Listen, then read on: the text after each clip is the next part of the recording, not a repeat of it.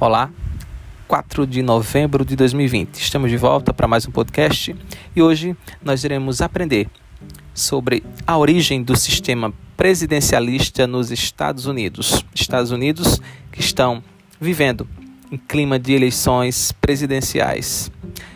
Então, a origem do sistema presidencialista dos Estados Unidos está relacionada com o momento de criação do poder central para coordenar as ex-colônias após a sua independência. Sabemos que o sistema político dos Estados Unidos da América é republicano, federativo, democrático e presidencialista. Em resumo, em síntese, isso quer dizer o quê? Primeiro, a separação entre três poderes: legislativo, executivo e judiciário. Segundo, os estados que compõem o país, a União, são autônomos.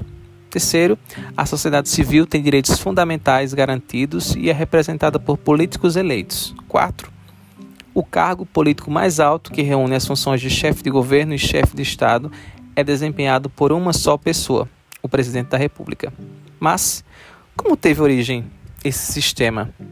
É o que veremos hoje em nosso podcast.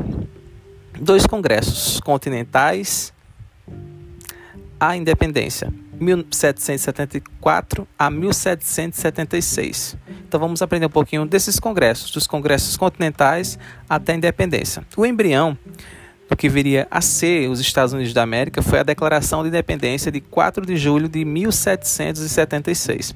Essa declaração anunciava tanto ao público interno quanto às demais nações do mundo que as então 13 colônias haviam rompido com o Império Britânico de Jorge III. Essa ruptura começou a ser articulada de fato em 1774 com a formação do chamado Primeiro Congresso Continental. Esse congresso constituía aí, na reunião de delegados, de 12 das colônias, a exceção era a Geórgia na cidade da Filadélfia, Pensilvânia, e tinha por objetivo tentar, pela última vez, exigir da Inglaterra mais liberdade política e econômica para os colonos. Haja vista é, que muitos dos problemas desses últimos adivinham das leis proibitivas impostas pela primeira. Entretanto, apesar das tentativas, os desentendimentos entre coroa e colônias continuavam e deram origem a conflitos armados que resultaram no Segundo Congresso Continental em maio de 1775.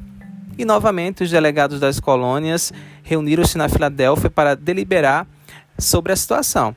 Dessa vez, a decisão foi a ruptura completa com os ingleses. Três decisões importantes foram então tomadas. Primeiro, a criação do Exército Continental, que ficou formalizado em 14 de junho de 75, 1775.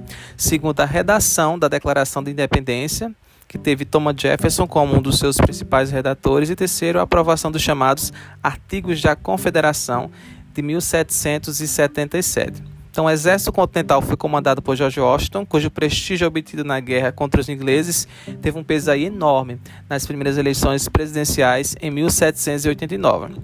Então, a formação do Congresso da Confederação em 1781. Os artigos da Confederação que mencionamos anteriormente foram as primeiras diretrizes aí jurídico-políticas dos Estados Unidos. Foi a partir da ratificação né, desses artigos que em 1 de março de 1781 foi formada a primeira instituição política estadunidense, o Congresso da Federação ou Congresso Conjunto dos Estados Unidos. Alguns acontecimentos no ano de 1781, como a vitória do Exército Continental sobre as tropas britânicas na Batalha de Yorktown, contribuir aí para que essa instituição fosse fundada.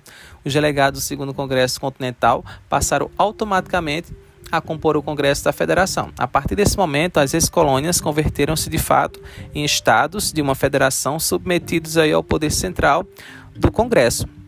No entanto, com o correr dos anos, o Congresso da Federação revelou-se uma instituição mais frágil, né? e sem capacidade de coordenar e harmonizar as divergências entre as colônias, problema que isso foi resolvido aí após a Guerra Civil Americana.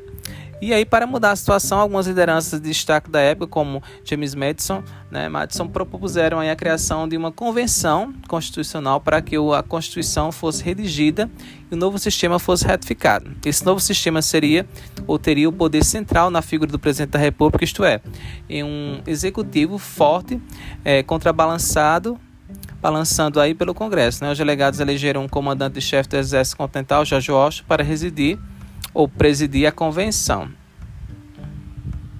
E aí, nós vamos agora para a Constituição de 87, de 1787 e a primeira eleição presidencial em 1789. A Constituição dos Estados Unidos foi finalizada e aprovada, no caso, em 17 de setembro de 1787. Então, esse documento teve como um dos seus principais objetivos aí o equilíbrio entre as tendências automotistas, né, que buscavam uma independência para cada estado, e as tendências federalistas, que buscavam um poder central forte. Então, essa tentativa de conciliação expressava-se na nova formação ou formatação política que, com base no artigo 2, seção 1, cláusula 3 da Constituição, regulamentava as eleições para o presidente da República dos Estados Unidos, com o sistema de representação via delegado. Já vigorava, então, desde o primeiro Congresso Continental. Houve a opção por sua permanência, os eleitores de cada estado passariam a eleger os delegados que votariam para presidente nos colégios eleitorais, sendo assim, as eleições para presidente são indiretas nos Estados Unidos desde a primeira eleição.